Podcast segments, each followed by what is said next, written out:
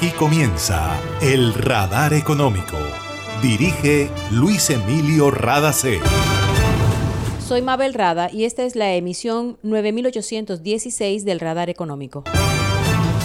Estos son los temas en la mira del radar. En funcionamiento monoboya que permitirá cargar 60.000 barriles de petróleo por hora en el puerto de Coveñas. El presidente de Ecopetrol dice que se abren más posibilidades en mercados internacionales.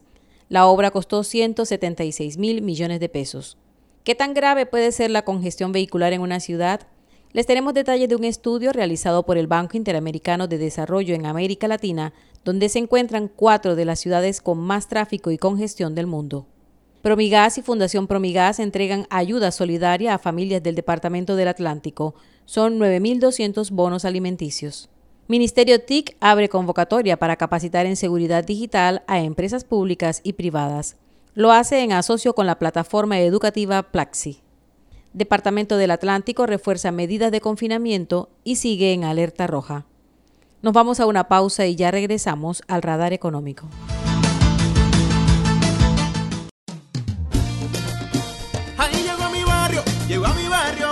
Energía que estaba esperando, con la que ahorro para seguir vacilando, todo el Caribe la estaba esperando. Conéctate con la energía que transformará tu barrio. Proyectos que mejorarán la calidad del servicio y te permitirán tener el control de tu consumo. DC a la energía que cambiará tu vida sin costo alguno. Y yo soy puntual con aire, me acompaña noche y día, porque con aire disfruto la vida.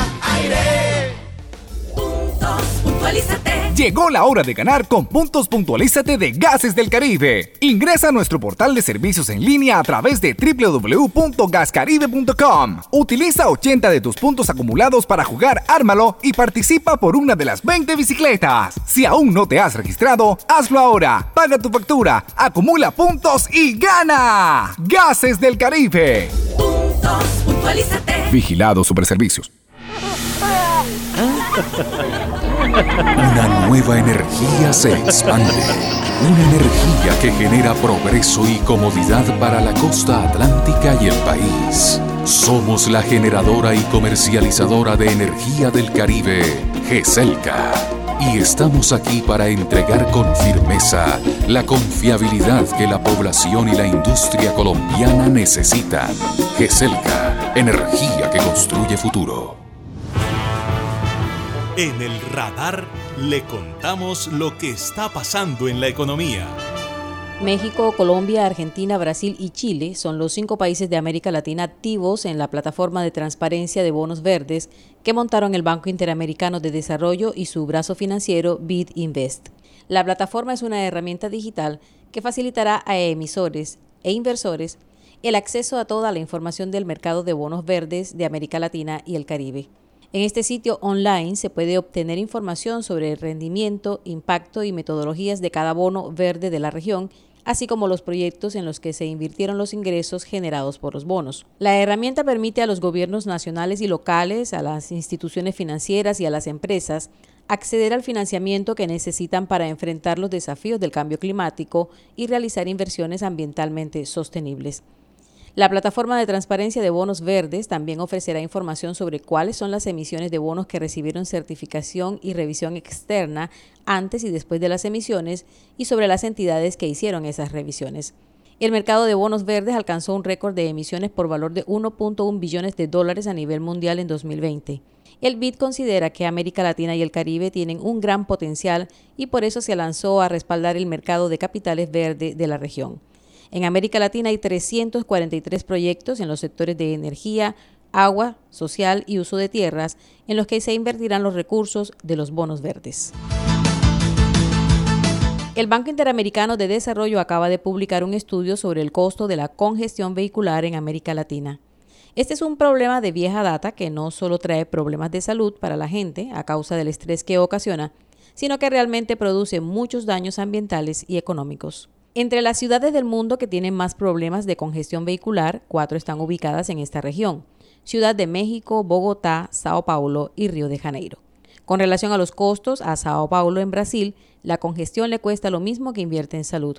Para Ciudad de México y Buenos Aires es dos veces lo que invierte en educación y es más del 60% de lo que Bogotá gasta en integración social. Lo preocupante es que para 2030 es posible que el número de vehículos aumente en un 40% y las emisiones de gases contaminantes un 25%, datos que están muy lejos de facilitar el cumplimiento de los objetivos de desarrollo sostenibles. La única manera de cambiar ese panorama es que se hagan cambios estructurales en transporte y desarrollo de lo que se conoce como pequeñas ciudades, es decir, proyectos de vivienda que tengan todos los servicios a 15 o 20 minutos de distancia, lo que facilita la movilización y disminuye el uso frecuente de vehículos. Tatiana Gallego, jefe de la División de Vivienda y Desarrollo Urbano del Banco Interamericano de Desarrollo, hace un breve análisis sobre este tema. Las políticas de vivienda y de urbanización y ahora los mercados de suelo que se han desarrollado en la, región han fomentado un crecimiento expansivo desproporcionado y que además resulta en fragmentación y poca planificación.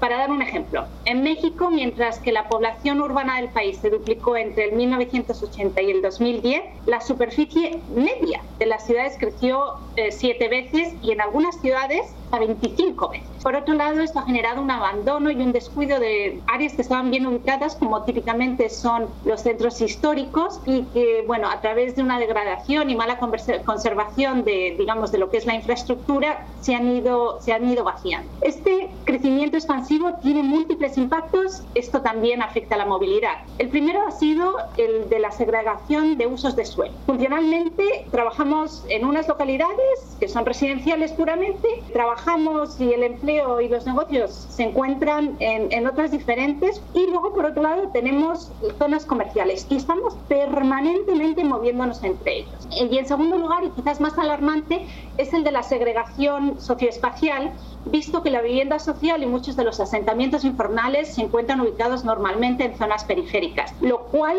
nos recuerda que hasta cierto punto son, en cuanto más pobre es uno, más extendidos son los desplazamientos. La pandemia creo que ha tenido algunos efectos positivos y, bueno, creo que merece, mencionar, merece la pena mencionar dos o tres eh, patrones positivos que estamos viendo. El primero, el enfoque o el revivir el concepto de la ciudad de los 15 o 20 minutos, que empieza a conceptualizar de nuevo el barrio como una unidad económica y social urbana a escala humana y que, bueno, creo que desde el punto de vista de la movilidad eh, potencia la peatonización y la movilidad no motorizada. Por otro lado, eh, cada vez hablamos más del desarrollo orientado al transporte como una red conectora de muchos de estos barrios y que puede para nosotros desde ciudades ser un instrumento de planeación que promueva la densificación en ejes bien servidos por transporte público. Era Tatiana Gallego de la División de Vivienda y Desarrollo Urbano del BID.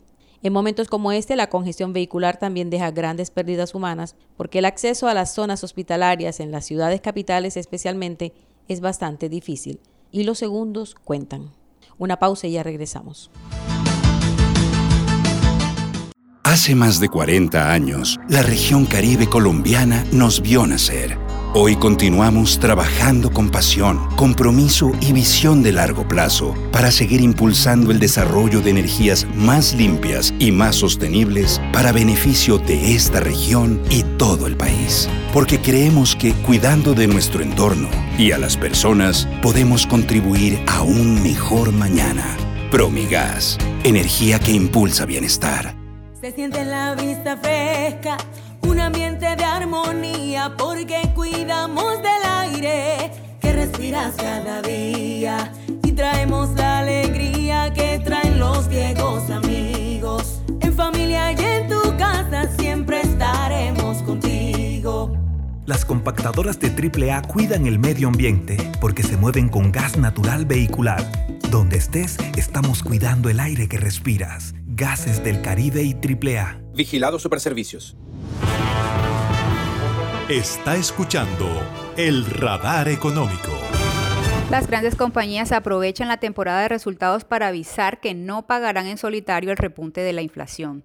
Las principales compañías estadounidenses están aprovechando la publicación en estos días de sus resultados del primer trimestre del año para advertir lo que viene por delante, un repunte de la inflación que supone una amenaza real para los beneficios de este año. Las grandes firmas admiten sin reparo que el aumento de los costes de insumos está creando fuertes presiones sobre los márgenes y que por tanto tendrán que repercutir esos costes crecientes en los usuarios con considerables subidas de precios.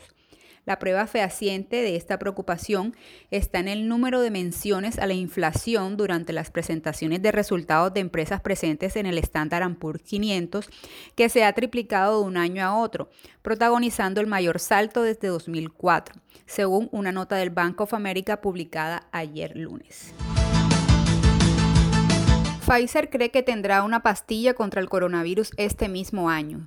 La farmacéutica Pfizer calcula que este mismo año habrá desarrollado una pastilla para combatir el coronavirus a quienes ya hayan contraído la enfermedad, algo que no solo podría acelerar la vuelta a la normalidad en Occidente, sino que podría revolucionar la situación de la pandemia en los países menos desarrollados, donde la vacuna llega más tarde y en menores cantidades. El consejero delegado de la compañía, Albert Borla, ha señalado en una entrevista a la CNBC que aspiran a tener el fármaco para finales de 2021 y que será efectivo contra distintas cepas del virus. El medicamento empezó a probarse el pasado mes en lo que es la fase 1 del desarrollo de estos compuestos y evita que el virus se reproduzca en las células mediante los inhibidores de proteasa.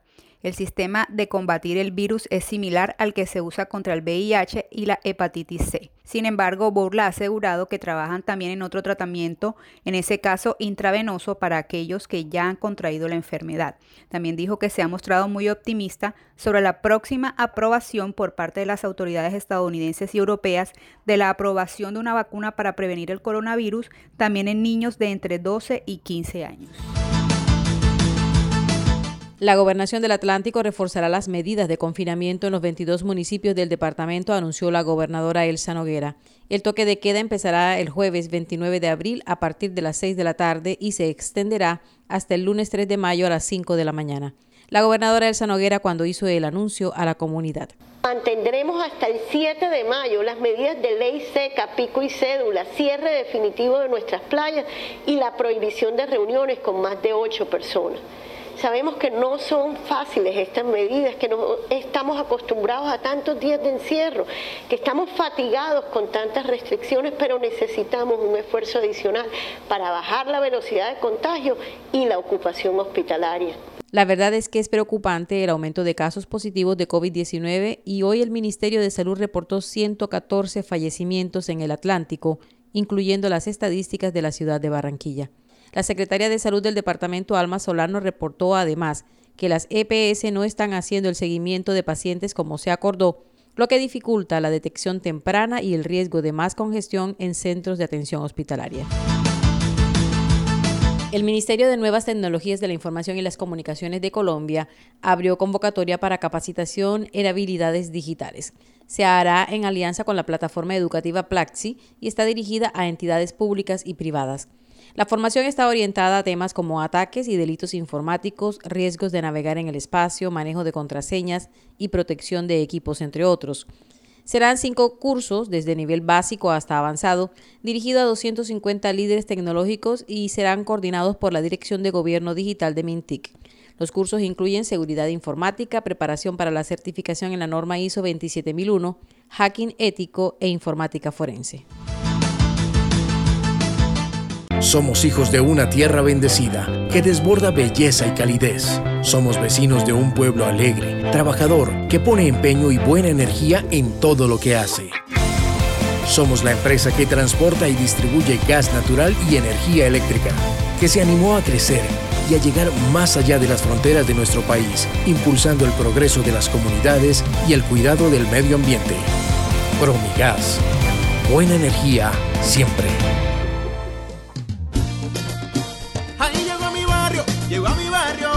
Energía que estaba esperando, con la que ahorro para seguir vacilando, todo el Caribe la estaba esperando. Conéctate con la energía que transformará tu barrio. Proyectos que mejorarán la calidad del servicio y te permitirán tener el control de tu consumo. Y sí a la energía que cambiará tu vida sin costo alguno. Y yo soy puntual con aire, me acompaña noche y día, porque con aire disfruto la vida. Aire. Imagina la historia que estaríamos contando si en este aislamiento las centrales de generación de energía se hubieran detenido? ¿Qué sería de nosotros ante la oscuridad y la desconexión? ¿Has agradecido tener funcionando todo lo que necesitas para estar cómodo en tu casa? En GESELCA trabajamos sin parar para que Colombia no se apague y la energía que hace bien siga iluminando la esperanza de todo un país. Estamos contigo. GESELCA, energía que hace bien.